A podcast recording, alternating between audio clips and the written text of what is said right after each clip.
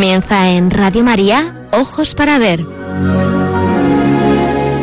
Hoy con la dirección del Padre Guillermo Camino.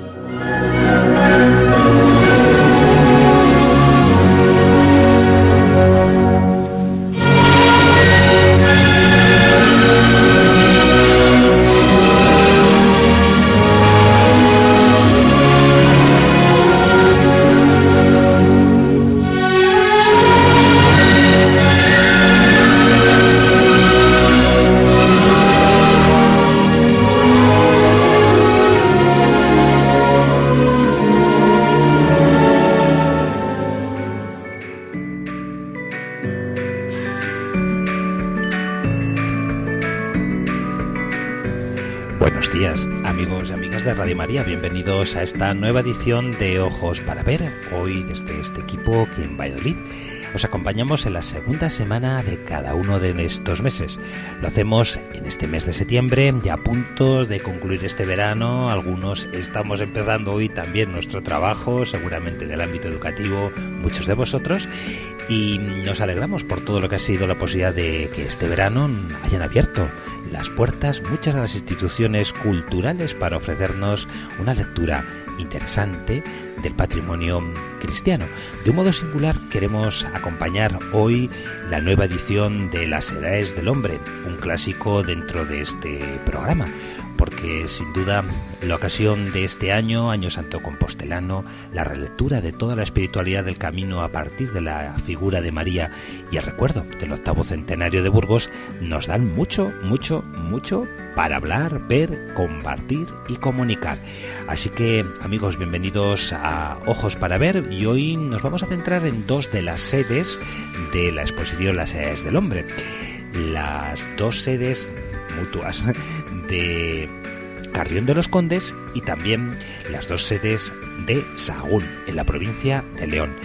Y ya que hablamos de las edades del hombre, uno de los temas que teníamos pendiente era presentar el trabajo continuado que hace la Fundación Las Edades del Hombre en su sede, en el monasterio de Valbuena. Allí nos hemos desplazado también para conocer el trabajo que de un modo continuado ya en estas dos últimas décadas viene realizándose en la difusión, conocimiento, catalogación y restauración del patrimonio de la Iglesia de Castilla y León. Pero hoy es el día de la Santa Cruz, es nuestro deber también hablar de la huella que ha dejado la cruz dentro de la historia del arte cristiano. Por ahí vamos a empezar nuestro programa y comenzamos hoy con este saludo musical.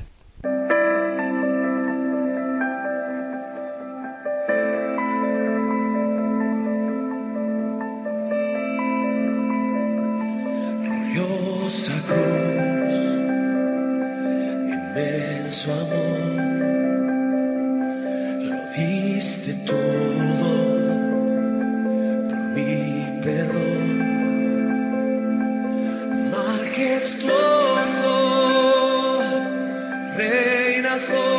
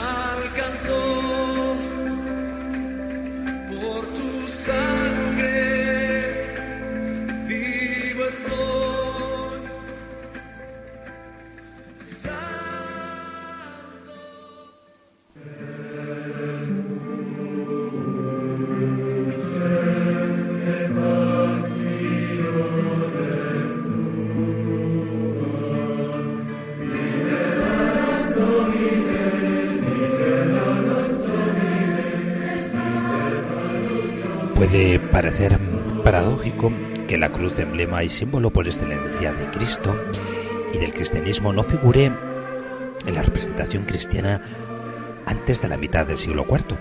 Y sin embargo, así lo es. Los primeros testimonios seguros no se remontan antes del año 330, cuando aparece una cruz representada en un sarcófago romano, todavía inédito hoy en Toronto. Se asimila a un trofeo y está coronada por una corona de laurel que encierra el monograma de Cristo, monograma que figura ya sobre la cimera del yelmo de Constantino, en una moneda conmemorativa de los años 314-316. Esto está vinculado evidentemente con la aparición de la cruz en el cielo en la vigilia de la batalla del puente Mibio en octubre del 313 y con los signos gloriosos grabados en los escudos del ejército de Constantino. Estas historias más o menos legendarias referidas por Lactancio Eusebio de Cesarea siguen teniendo una interpretación controvertida para los historiadores. No obstante, Todas ellas son posteriores a los eventos en cuestión y podrían ser atribuidas como la leyenda del hallazgo de la cruz por parte de Santa Elena a una interpretación retrospectiva de la teología política del poder de Constantino, convertido en emperador único. El lábaro, otra imagen emblemática del triunfo de Jesús, obtenido gracias a la cruz, figuraba ya en las monedas conmemorativas de Constantino tras su triunfo sobre el Licinio.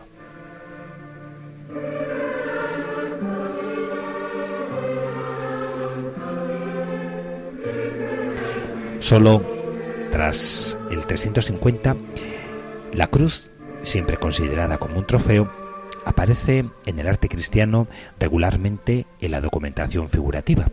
Puede estar sola o bien sostenida por Cristo o llevada sobre los hombros por Pedro. Hasta el año 420 nunca se representa a Cristo llevándola sobre sus propios hombros. En un sarcófago del Vaticano fechado hacia el año 350, el transporte de la cruz es una imagen muy clara.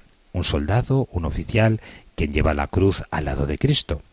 En ese mismo sarcófago, Cristo, coronado de espinas, es tratado como un soberano, al que el oficial le ofrece una corona de laurel. Las representaciones cuidadas de la cruz nos permiten reconocer en ella un objeto triunfal. De hecho, es una obra de orfebrería, con piedras preciosas incrustadas por cabochón o con las extremidades alargadas adornadas a menudo con una filigrana en relieve. En la pintura monumental contemporánea, esta cruz trofeo suele ser siempre de color amarillo, es decir, simulando estar hecha en oro. A partir del 400, la cruz en solitario, totalmente de oro y cubierta de piedras preciosas, suele estar asociada a menudo al trono, el solium regale de los soberanos de la antigüedad tardía, también cubierto de láminas de oro guarnecidas con gemas multicolores. Lo vemos así en el vértice del arco asirial de Santa María la Mayor de Roma, fechado hacia el año 430, donde la cruz, antes de ser restaurada, presentaba un aspecto bastante peculiar. Aunque estaba hecha de oro, se asimulaba a la cruz, árbol de la vida, formado por dos troncos de palmera.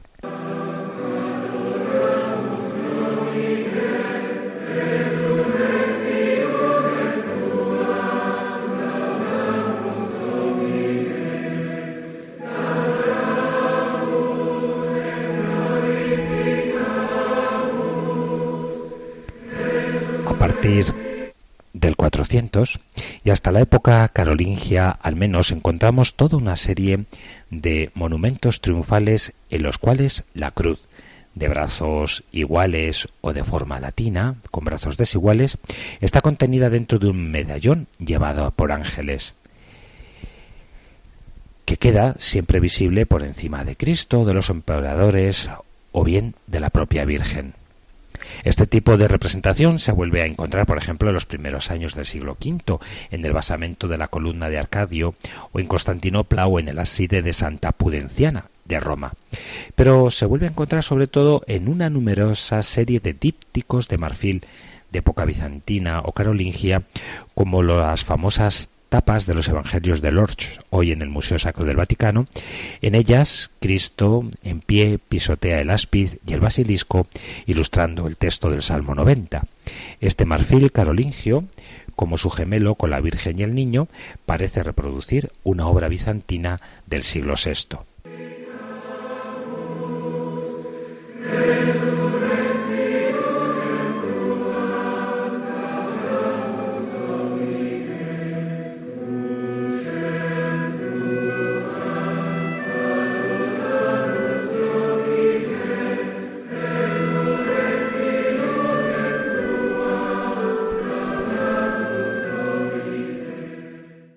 Si queremos conocer la evolución de la representación de la cruz durante los siglos de la Alta Edad Media, hemos de referirnos a la presencia de la cruz en las monedas acuñadas entre los siglos IV y VII, donde podemos seguir con extrema exactitud la evolución que encuentra su exacto paralelo en la iconografía más propiamente religiosa.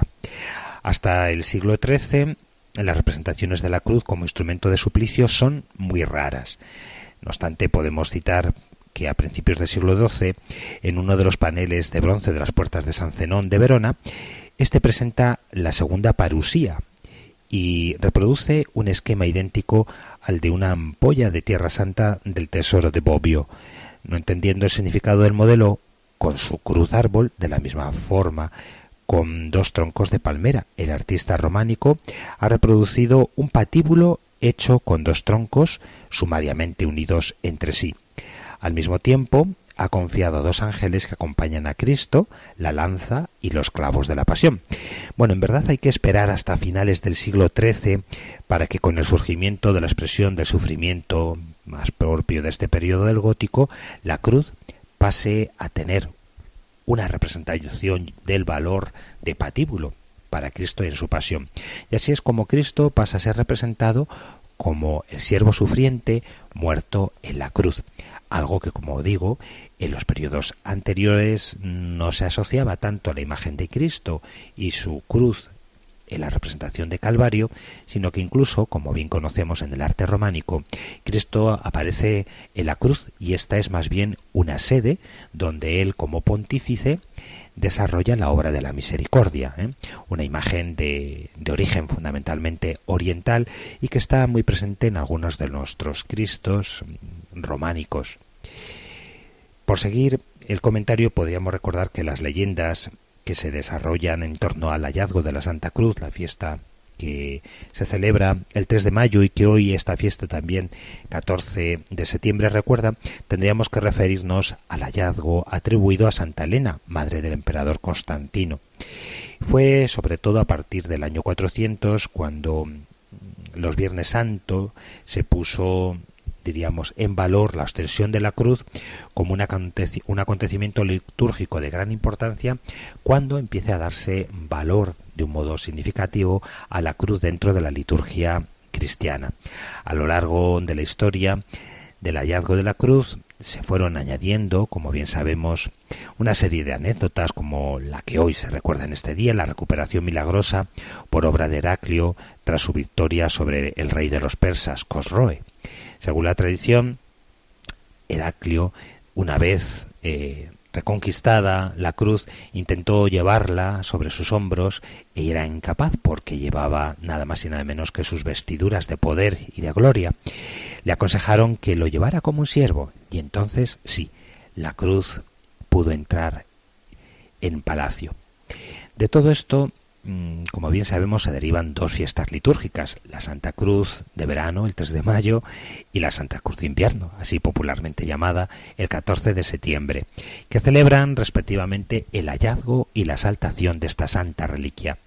Curiosamente, entre estas dos fechas, en la Edad Media, se cazaba el ciervo y quizá la aparición de la cruz entre los cuernos del ciervo cazado por Plácido Eustaquio podría ser una referencia al calendario venatorio medieval la salvaguarda y el culto de la Veracruz, cuyos fragmentos, según lo que se dice, estaban ya diseminados por todo el mundo a mediados del siglo IV, han representado un papel muy importante dentro de la historia del arte medieval. Pensemos solamente en las cruces relicarios de la zona de Mosa en la segunda mitad del siglo XII o en los frescos del hallazgo de la Santa Cruz pintados por Piero de la Francesca, un ciclo eh, sin duda significativo dentro de la historia del arte para representar el valor de la tradición del hallazgo y el conocimiento de la Santa Cruz.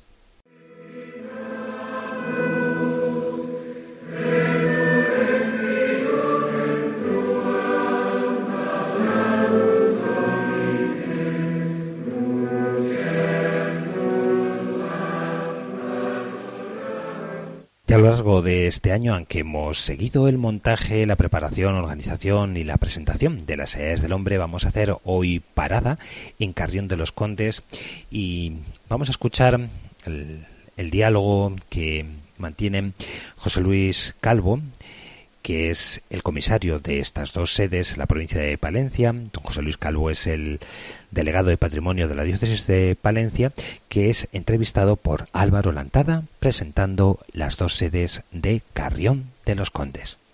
La iglesia de Santa María, primera de las dos sedes, dos capítulos, Ave María y Tota Pulcra. Nos va a explicar el contenido de patrimonio riquísimo que hay aquí José Luis Calvo, que es el responsable de esta exposición y además es el delegado de patrimonio de la diócesis de Palencia. Menudo derroche de arte. Vamos a ir recorriendo la exposición, José Luis. Menudo lujo que tenemos aquí en Carrión de los Condes con 50 obras expuestas en estas dos sedes. En esta primera, el primer capítulo, que es Ave María, Gracia Plena, tenemos una obra extraordinaria de Alonso Berruguete, el gran Alonso Berruguete, tan ligado a Castilla y León, tan ligado a Palencia, tan ligado a Valladolid uno de los maestros, esta obra de la Anunciación del ángel a la Virgen. Pero no solamente está Alonso Berruguete, es que tenemos también un libro de Ciudad Rodrigo, libro de horas con unos grabados del siglo XVI extraordinarios. Y estos libros eran los de los que sacaban los modelos para después las pinturas. Y eh, otra obra. Impresionante pintura, ¿eh? impresionante, impresionante. pintura de Gregorio Martínez, que nos lo ha cedido el Museo Nacional de Escultura de, Valladolid. Un barroco extraordinario. Bueno, hay obras de todo tipo. Incluso nos encontramos tapices a gran escala como este que estamos viendo aquí, José Luis. Sí, no solamente tenemos escultura y pintura. Este magnífico tapiz de la creación de Eva y presentándola a Dios Dios presenta a Eva a Adán de la Catedral de Burgos, extraordinaria. Pero no nos quedamos solamente mirando hacia atrás, sino que también tenemos obras del siglo XXI, de Luis Mayo, unas obras hechas a propósito para la exposición. Lux. Lux es el eje conductor y la Virgen María es eh, el hilo expositivo, ¿no? Eh, conduce toda la exposición a lo largo de, las, de, los tres capítulos que tenemos en Carrión de los Condes. Sí, Lux es el título para las eh, tres ciudades, pero después aquí, tanto en Carrión como en Sagún, el tema es la Virgen María. La Virgen María, la totalmente limpia, es el segundo capítulo. Y tenemos aquí eh, casi de enfrente, mirando es una otra, una obra de Maella del siglo XVIII y tenemos otra del siglo XXI. Tradición y modernidad que se vinculan y se pueden juntar siempre. De hecho, es una tradición ya hacerlo en las edades del hombre. Así es, porque no debemos quedarnos mirando al pasado, sino también ser creadores en el siglo XXI. Eh, José Luis, eh, ha sido complicado, supongo, hacer una selección de obras entre tanto patrimonio de la comunidad y también patrimonio de Palencia. Supongo que hacer la selección es eh, una de las cosas más importantes a la hora de, de, planificar una exposición como esta. Sí, hay un comité científico que se estudian todas las obras y la participación de todas las diócesis y desde luego que por parte de Palencia creemos y así lo venimos manifestando y así lo realizamos lo mejor de lo mejor, traer lo mejor de lo mejor de nuestro arte. Los Berruguete, Alonso y Pedro. Francisco Vigui, eh, es, que son los grandes maestros del arte sacro de Castilla y León recogidos en, muy pocos metros cuadrados. De Castilla y León y también de fuera, de, porque tenemos eh, Pedro de Mena, una Inmaculada de Ciudad Rodrigo, que es una, una maravilla. Y, lógicamente, no nos quedamos solamente diciendo Pedro Berruguete, eh, Mena, Juan de Juni. Juan de Juni, esta obra Extraordinaria Virgen de Piedra, ¿eh? De piedra policromada de Salamanca. Es una, un, derroche, es un lujo tener aquí estas obras maestras.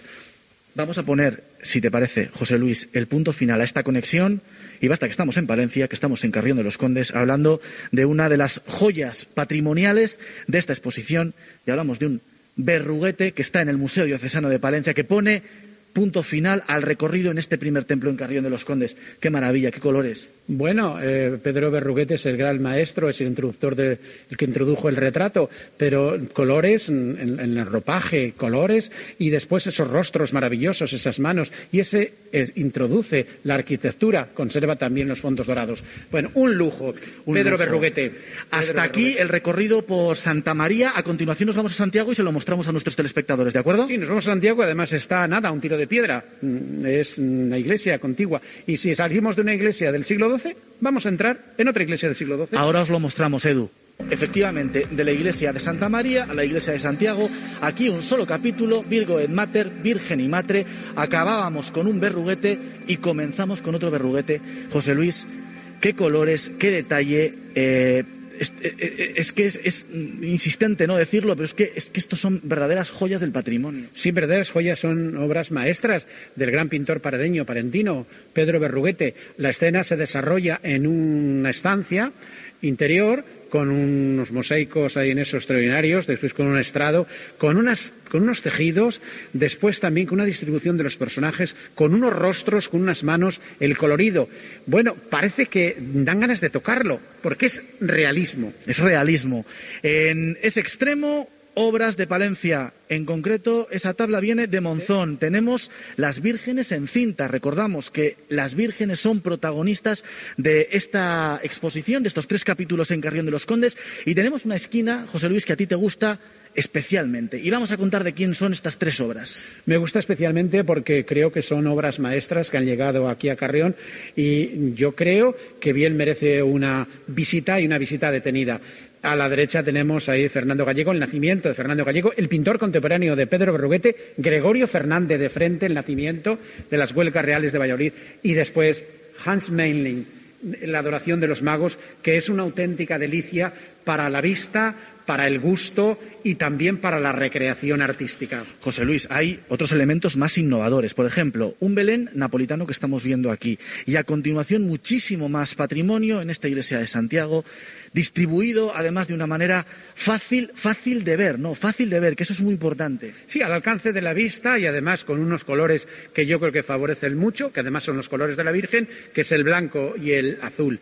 Eh, las obras que aquí se exponen relacionadas con la Virgen tienen continuación después también en Sagún, pero quiero hacer referencia también a una obra de la catedral de Felipe Vigarni que se encuentra aquí a la derecha, la circuncisión del niño, que es una obra extraordinaria. Y claro, es que estoy hablando de los grandes maestros, de los grandes artistas, Juan de Juni, que tenemos aquí, la Virgen con San Juan y el Niño.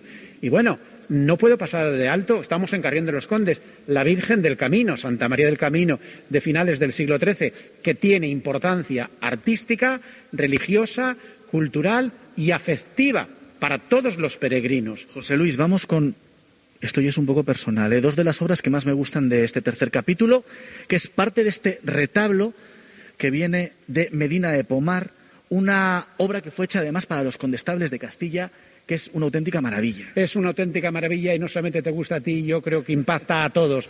Realmente tenerla aquí al alcance de la vista, porque está en un retablo, a una altura.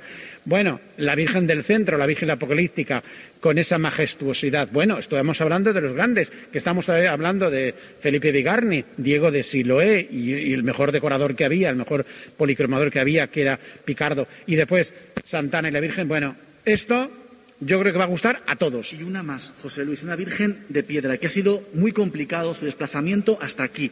Esta triple Santa Ana, ¿verdad? Sí, Santa Ana del siglo XIV, piedra policromada, conserva bastante del color todavía del siglo XIV, viene del monasterio de Silos. Yo creo que es una referencia no solamente al camino de Santiago, sino a los monasterios castellano-leoneses. Es una joya ver aquí la abuela, la madre y el hijo. Menudo recorrido, menudo recorrido y qué lujo hacerlo con José Luis, que es el responsable de esta exposición delegado de Patrimonio de la Diócesis de Palencia.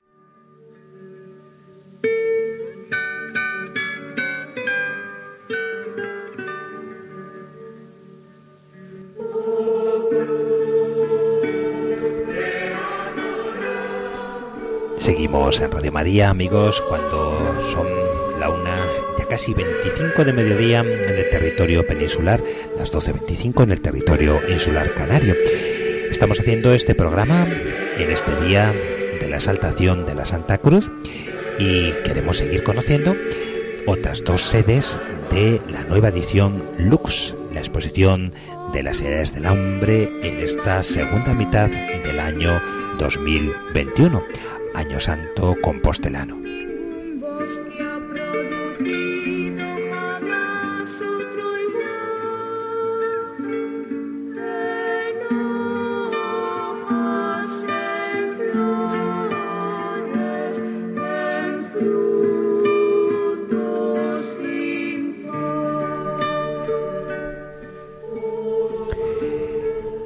Románico de Carrión de los Condes y del inicial gótico, nos trasladamos ahora al peculiar Mudéjar de Sahagún, en el, norte de la tierra de Campos, de modo singular. Las iglesias de San Tirso, San Lorenzo y la iglesia de la Peregrina son un testimonio singular de este arte propio de la tierra campiña la tierra de campos, donde la tradición románica, la tradición gótica, unida a las técnicas de los alarifes mudéjares, dieron este peculiar, eh, esta peculiar representación del arte cristiano, el románico del ladrillo y el gótico del ladrillo. Vamos pues a conocer las dos sedes de Lux en Sahagún. ¿Qué tal? Muy buenas tardes. Uno de esos iconos del arte mudéjar, románico mudéjar, es esta iglesia de la Peregrina en la que nos encontramos, donde hace unos minutos acaba de terminar la inauguración oficial a cargo del obispo de León, Luis Ángel de las Heras, y también del presidente de la Junta, Alfonso Fernández Mañueco. Era la única sede que faltaba por inaugurar y, como dices, León se divide en dos sedes, esta peregrina y también la iglesia de San Tirso, donde en estos momentos continúa la inauguración. A mí me acompaña Silvia Lorenzo. Por tus manos han pasado unas obras que ahora están aquí expuestas y que podemos contemplar en estas edades del hombre. Sí, sí, sí. Parte de las obras que, se exponen pasan por el taller, las que lo necesitan, evidentemente.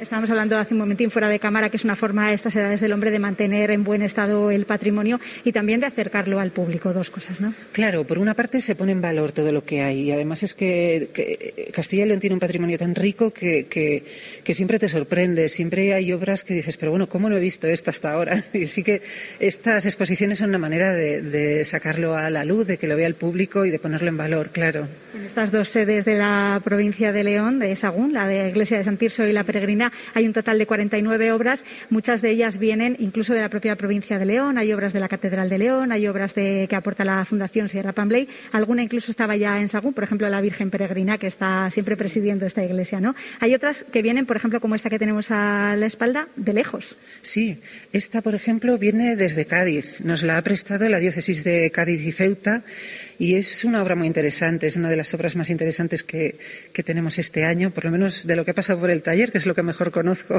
Voy a pedirle a mi compañera Aurora si puedes eh, girarte un momentito hacia aquí, porque esta es la obra de la que estamos hablando. Perdona, Silvia, nos ponemos para un lado.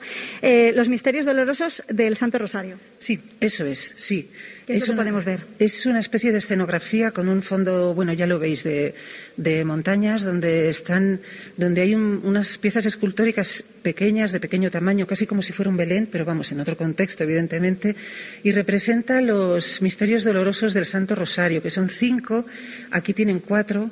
Entonces está la oración en el huerto, está la flagelación, la coronación de espinas, la de abajo es camino del Calvario y faltaría la crucifixión, que bueno, está el hueco donde en algún momento ha ido la cruz, pero ahora mismo no, pues falta. Y delante de todo, presidiendo, está la Virgen dolorosa, la Virgen sufriendo por ver a su hijo en el Calvario es precisamente la Virgen María el hilo conductor de esta exposición, además del propio Camino de Santiago, porque las tres sedes eh, son sedes del Camino de Santiago, tanto Burgos como Carren de los Condes como Sagún. La Virgen María me imagino que es protagonista en varias de las obras. Sí, sí, sí, en la mayoría, sobre todo en, todas las sedes de Carrión de los Condes y la de Sagún. Eh, la temática es sobre la, sobre la vida de la Virgen, sobre todo. Y ahora mismo en este pasillo pues eh, estamos en el momento de la última de la última parte de la vida de Cristo. Por eso vemos eh, alrededor pues dolorosas como en este caso ¿Qué le podemos decir a la gente que no haya visitado nunca una de las ediciones de las Edades del Hombre, a pesar que son ya 25 a nuestras espaldas, que se acerque porque es una forma de contemplar unas obras que quizá no están nunca a nuestro alcance? Exactamente. Por una parte es eso, porque son obras que a veces están en clausura, a veces nos pillan lejos, o, bueno, es una forma de ver obras de toda España eh, concentradas aquí y, bueno, pues bueno, es, es una maravilla para el que le guste el arte y para el que no también, aunque no tenga uno mucha devoción por el arte o por el arte religioso, va a disfrutarlo porque son tan buenas que, merece la pena. Y luego está muy bien contado también. También el propio escenario en el que nos encontramos, porque bueno, esta iglesia es maravillosa, ¿no? Es un ejemplo del Mudéjar. Decía antes el presidente de la Junta durante su intervención que las edades del hombre atraviesan un poco todos los estilos, ¿no? Pasa del gótico de Burgos a Carrín de los Condes, que digamos que es más románico, y aquí el arte Mudéjar de Sagún. ¿Qué tiene el arte de Sagún? Bueno, pues, pues lo que tiene el arte, el arte Mudéjar es, es bueno, es para verlo, es maravilloso. Es, es una parte del, del gótico avanzado que, que bueno, no, es mucho mejor que se acerquen aquí y que lo comprueben en esta, una de las sedes de este año de las edades del hombre. Y después de este paso por las sedes de Lux, en Carrión y Sagún, nos vamos a trasladar a Balbuena de Duero, a su monasterio, Santa María de Balbuena. Allí Eva Elvira va a entrevistar a José María Vicente, quien nos va a presentar la labor continuada que la Fundación Las Edades del Hombre realiza en su sede.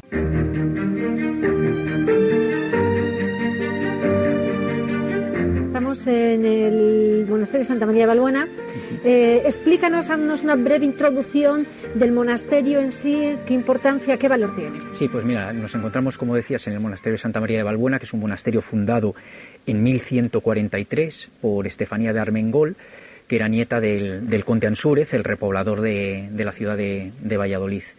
Eh, ella poseía una serie de tierras en esta zona y a mediados del siglo XII las dona a los monjes para que, se para que se establezcan en este lugar. La construcción se inicia a finales del, del XII y se sigue ampliando todo el conjunto monástico hasta el siglo XVIII. En él habitaron monjes de la Orden del Cister desde los inicios hasta la desamortización. La desamortización fue, como sucedió con muchos bienes de la Iglesia, un momento de inflexión, ¿no? Sí, sí, la, desamortización la afectó tremendamente. Eh, los monjes tuvieron que abandonar el, monasterio, eh, se subastaron todas las, tierras y el edificio pasó a, manos privadas y fue explotado como si fuera una finca eh, agraria hasta que en los años 50 del pasado siglo XX pues el, arzobispado de, Valladolid lo, recupera, recupera todo el conjunto. Eh, la iglesia sí perteneció siempre a la, diócesis, a la diócesis de, Palencia, ya que ya sabéis que la diócesis de Valladolid es relativamente reciente, toda esta zona, incluida Peñafiel, pertenecía a, Palencia. Es eh, curioso porque eh, en un principio eran monjes franceses, ¿no? Los que habitaron este, este monasterio. Sí, eran monjes que procedían de, de, Francia, se establecieron aquí, fueron los que retomaron un poco el cultivo de, de la vid en toda esta, en toda esta zona y bueno, la comunidad se fue engrandeciendo a lo largo del tiempo. la época de esplendor del Cister suele ser el siglo XII, XIII y a partir del, del XIV hay eh, algunas eh, lagunas o, digamos eh, periodos complicados y en el 16 hubo un florecimiento en el, en el monasterio fruto del cual pues son algunas de las construcciones que, que hay hoy, hoy en día. En un principio vinieron aquí monjes franceses, pero luego también monjes de aquí se fueron a otra zona, ¿no? Se hizo la labor, eh, el doble sentido, ¿no? Hicimos el camino de, venir, pero también el de vuelta. Eso es, también se iban repoblando otros nuevos monasterios que iban, que iban surgiendo por la, por la zona. ¿Qué tiene de peculiar este monasterio? Porque es un monasterio cisterciense al 100%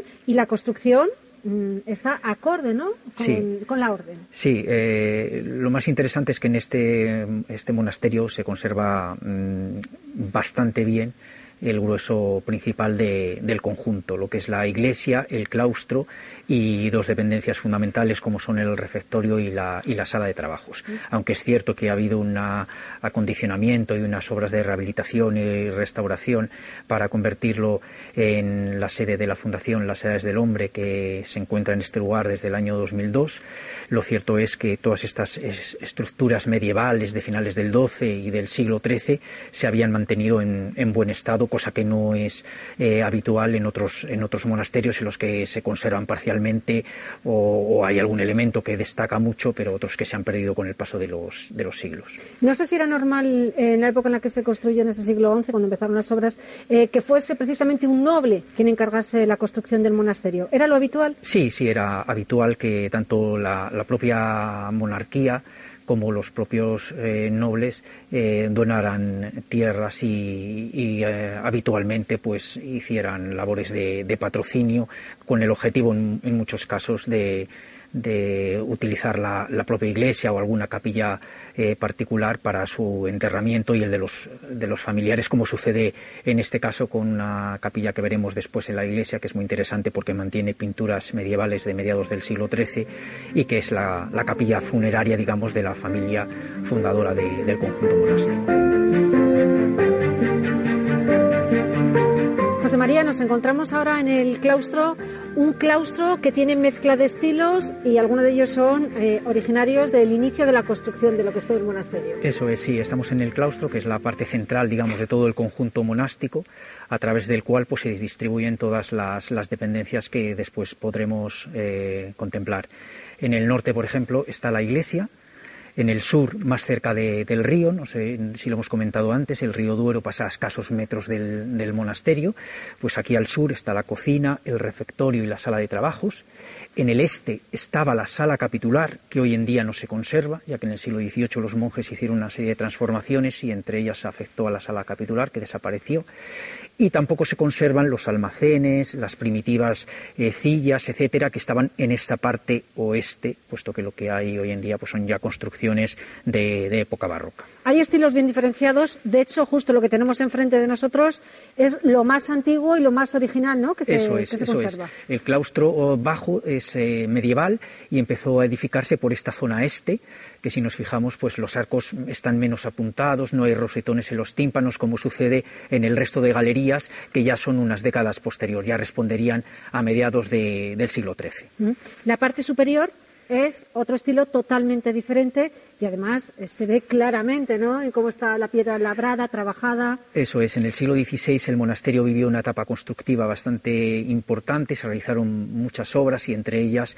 pues se construyó eh, el, claustro superior, es de estilo plateresco y en este caso la primera galería que se construye es la que está situada al norte, que todavía tiene eh, los antepechos elementos que recuerdan mucho el gótico final, sin embargo el resto de, de galerías ya guardan un estilo unitario, ya son propias del primer renacimiento.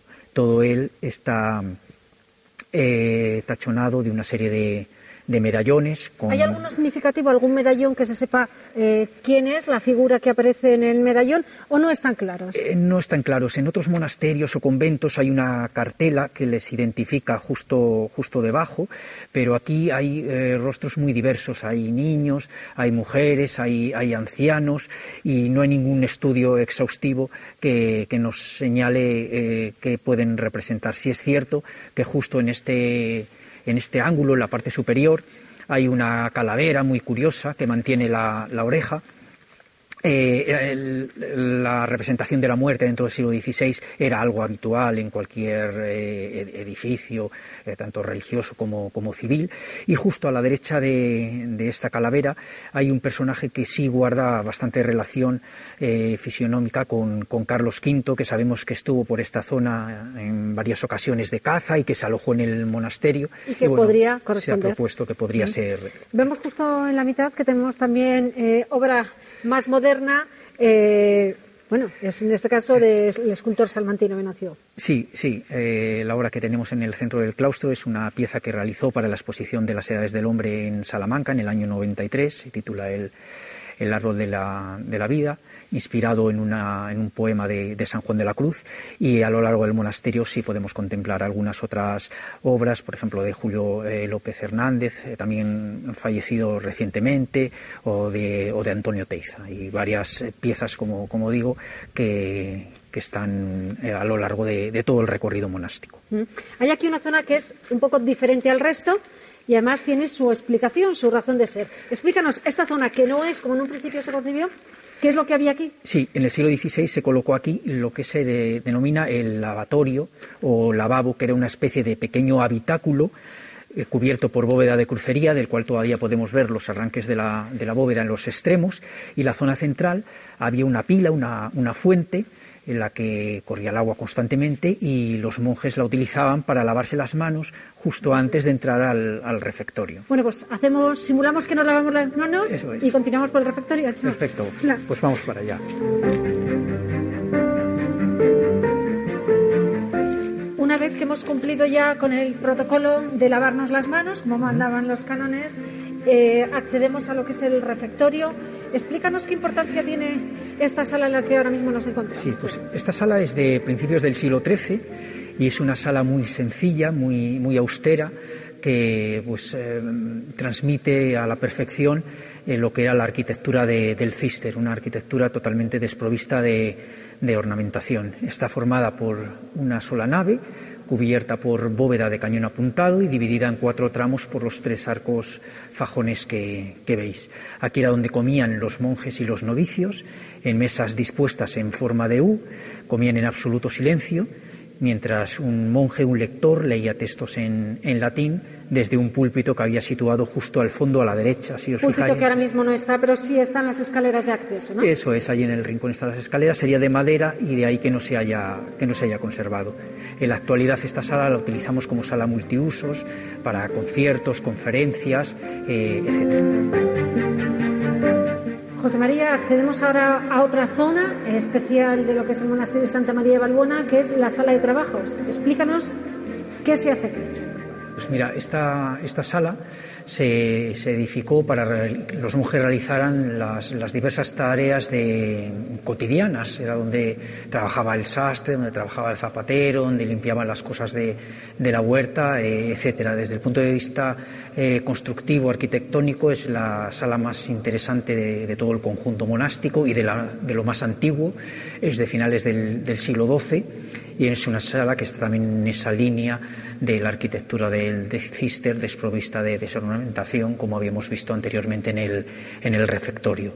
La sala está organizada en dos naves, separadas por estas columnas, con capiteles con apenas eh, incisiones y, elementos muy, muy esquemáticos, eso, eso, es, y después con, con, estas bóvedas de crucería que aunque son muy sencillas, eh, anuncian lo que va a ser el, nuevo estilo, el, gótico. Sin embargo, la, sala en su conjunto está anclada todavía en esa tradición románica, de ahí esos muros tan gruesos, los vanos tan esbeltos pero muy, muy, muy pequeños y esa sensación pues, de, solidez, de, robustez que, nos, que nos transmite.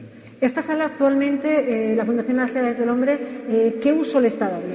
Sí, eh, realizamos anualmente dos o tres exposiciones de carácter temporal de artistas ya consagrados tanto pintores como, escultores, y, es uno de los usos principales que, realizamos. Ahora en estos momentos no hay, no hay exposición, pero como digo, es, habitual que a lo largo del año hagamos dos o tres exposiciones temporales de, este, de este tipo. Ha participado Eduardo Palacios, eh, Florencio Galindo, José María Mezquita, ha habido obra de Julio López Hernández, eh, etcétera, etcétera.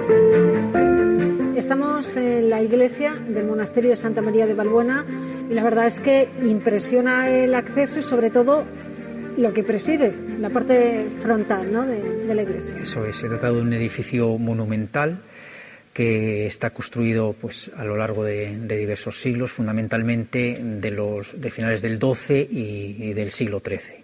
De finales del XII es la cabecera, y el resto del conjunto, todas las naves, ya se edifican, como digo, en el siglo XIII. No obstante, según fue pasando el, tiempo, pues se realizaron distintos añadidos. Por ejemplo, hay una escalera del siglo XVI que sustituyó a la escalera medieval que comunicaba directamente los dormitorios de los monjes con el, con el templo.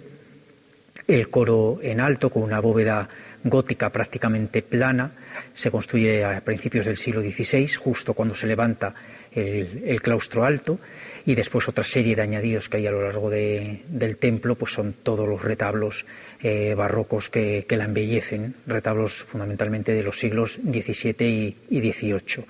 Eh, dos de ellos son muy significativos porque albergan dos relieves de Gregorio Fernández, uno con la representación de la lactación de, San Bernardo y el otro con la representación de la Sagrada Familia. Son de hacia 1625 y ambos han sido expuestos en diversas ediciones de, de las Edades del Hombre. ¿Qué importancia tiene el retablo mayor?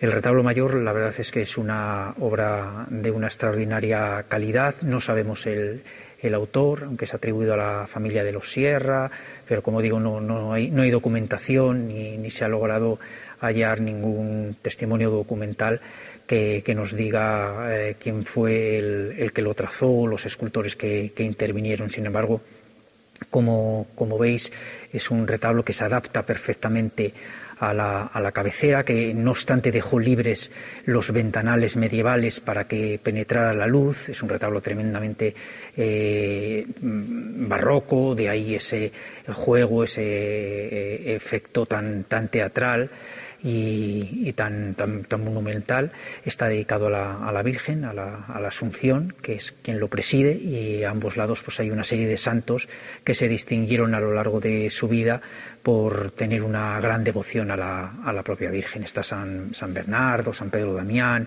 San Anselmo de Canterbury y San Ildefonso de, de Toledo. Llama muchísimo el color dorado, ¿no? Eh, predominante. No sé si es el estilo propio de la época. Sí, sí, en el, en el barroco era muy, muy habitual utilizar el, pan de oro para decorar los, los, retablos.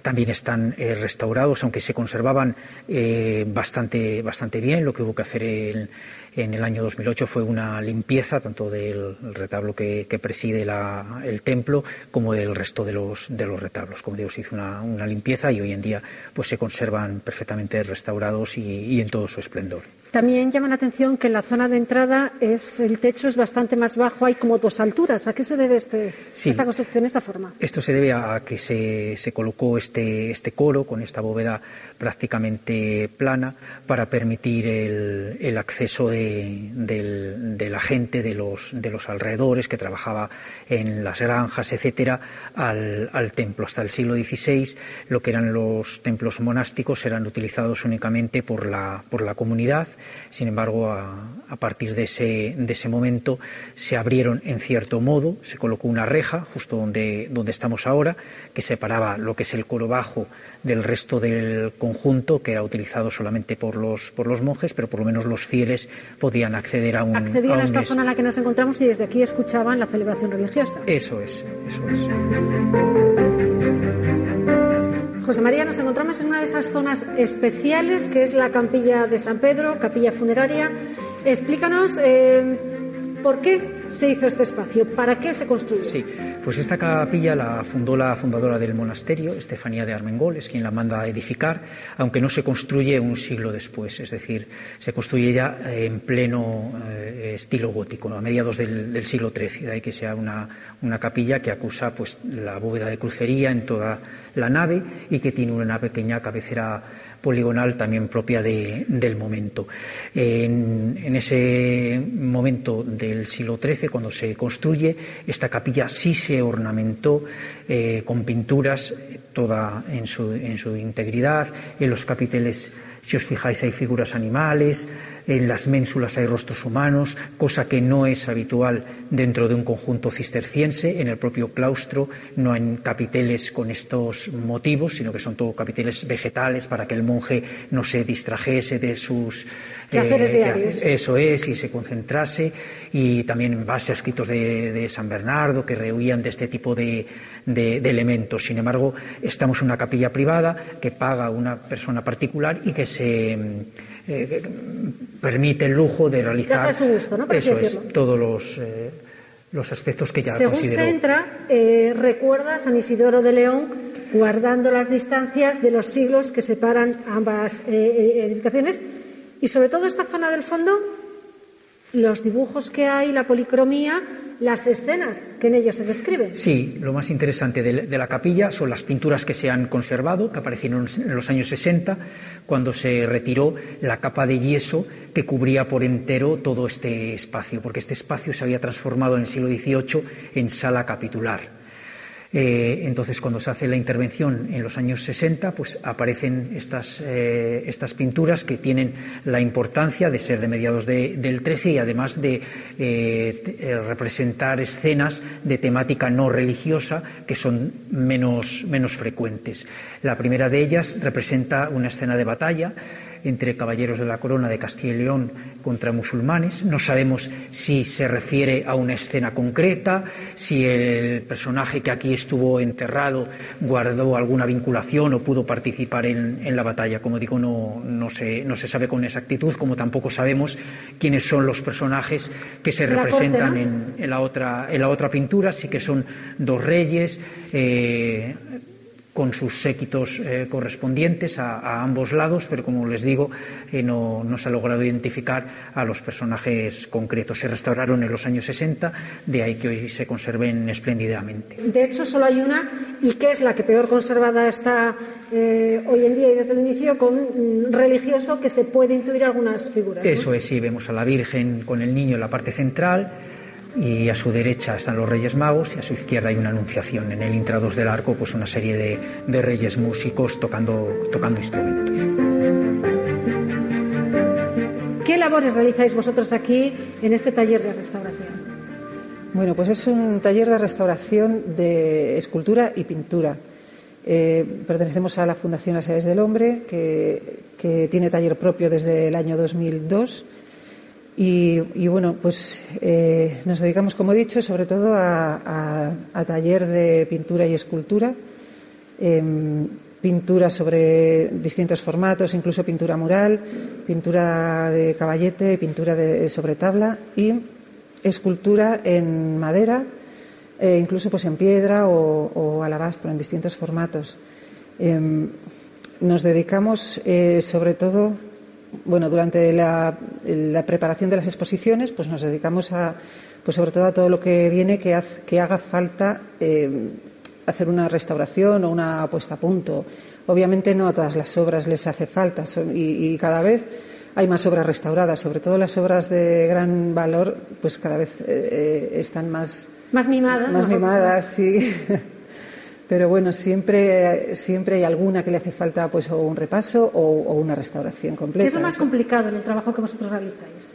El que cada obra es un mundo, es, es diferente. Entonces, por muchas mm, obras que haya restaurado de un tipo de pieza, nunca sabes eh, cómo te va a responder eh, cada una, porque cada una es, es, diferente y tiene su historia y tiene sus, bueno, sus características distintas es eh, igual un poco eso lo más complicado, que, que, cada, que cada uno es diferente. Lo que restauráis, las obras que llegan, que suele ser más por el tema del colorido, de la policromía, a lo mejor porque estén mutiladas y no sé si están mutiladas, si vosotros completáis la obra o la dejáis mutilada. Eh, no sé qué es lo más habitual de lo que vosotros veis, cómo llegan aquí las obras. Pues suele ser un poco de todo. Y hay obras que tienen mucho peor lo que dices, pues el soporte o lo que sea, y, hay otras que de soporte están estupendas y tiene fatal pues la preparación, la policromía, el, exterior, digamos. Y luego en cuanto a las obras mutiladas, pues depende mucho. Eh, normalmente la restauración eh, tiende a ser, mm, sobre todo primero una conservación, es decir, primero se conserva lo que hay y luego a la hora de rehacer mm, pues hay que pensarlo con cuidado y con delicadeza porque eh, un restaurador no se puede inventar nada. Es una de las máximas. Entonces, eh, lo único que cuando son eh, objetos de culto, por ejemplo, y le falta una parte y van a estar en un, pues eso, en un lugar prioritario de una iglesia o, o algo similar, pues a veces es necesario pues rehacer unos dedos o no sé, incluso algún brazo pequeño o lo que sea, pero bueno, eh, documentándolo muy bien y, siendo reversible todo lo que hacemos. Tras de ti está una de las últimas adquisiciones y que os facilita el trabajo y dejar las obras una vez restauradas en un estado perfecto, ¿no? Sí, Sí, es una máquina de desinfección por anoxia. Eh, sirve, bueno, pues eh, efectivamente, pues para, eliminar todos los xilófagos que pueda tener una obra, además en, cualquier estado, desde huevo, larva hasta el estado adulto. Entonces consiste en meter a la obra en un compartimento estanco, en este, este caso son bolsas que, hacemos nosotros, nosotros herméticamente para cada pieza, y la máquina lo que hace es insuflar eh, nitrógeno, en este caso son gases inertes, en nuestro caso es nitrógeno, para que baje la proporción de oxígeno. Una vez que baja el oxígeno a menos del 1%, pues ya muere todo lo que haya dentro. Y además es muy inocuo para la obra porque no le, ni le aporta humedad ni tienes que tocar nada, todo lo que pueda ser un poquito sensible a, por ejemplo, humedad, que pueden ser otros tipos de desinfecciones, pues no le, no le afecta para nada. ¿Durante cuánto tiempo tenéis luego la pieza metida en estas bolsas herméticas que vosotros? Eh, pues son tres semanas, tres semanas. La mayoría de los insectos mueren antes, pero hay alguno en concreto que que puede durar hasta 20 días. Entonces, bueno, pues por seguridad siempre se tiene 21 días, tres semanas.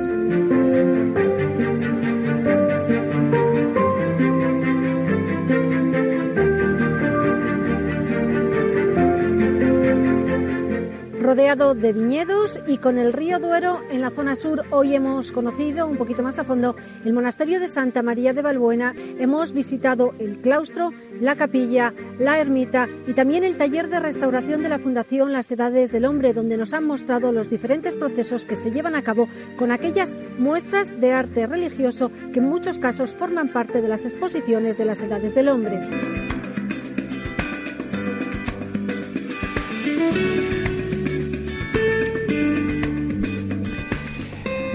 Bien amigos, hasta aquí nuestro programa de hoy. Agradeceros el acompañamiento que nos habéis hecho durante estos últimos años en que hemos estado con vosotros todas las segundas semanas en Ojos para Ver. Vamos a dejar el relevo a un nuevo equipo que os acompañe también durante un tiempo y en un futuro nos volvemos a escuchar en las ondas.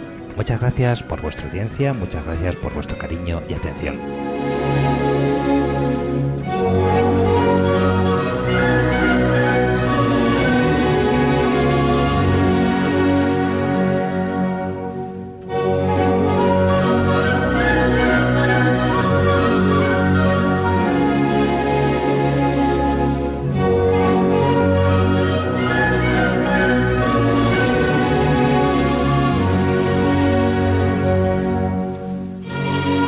Así finaliza en Radio María Ojos para Ver. Hoy con la dirección del Padre Guillermo Camino.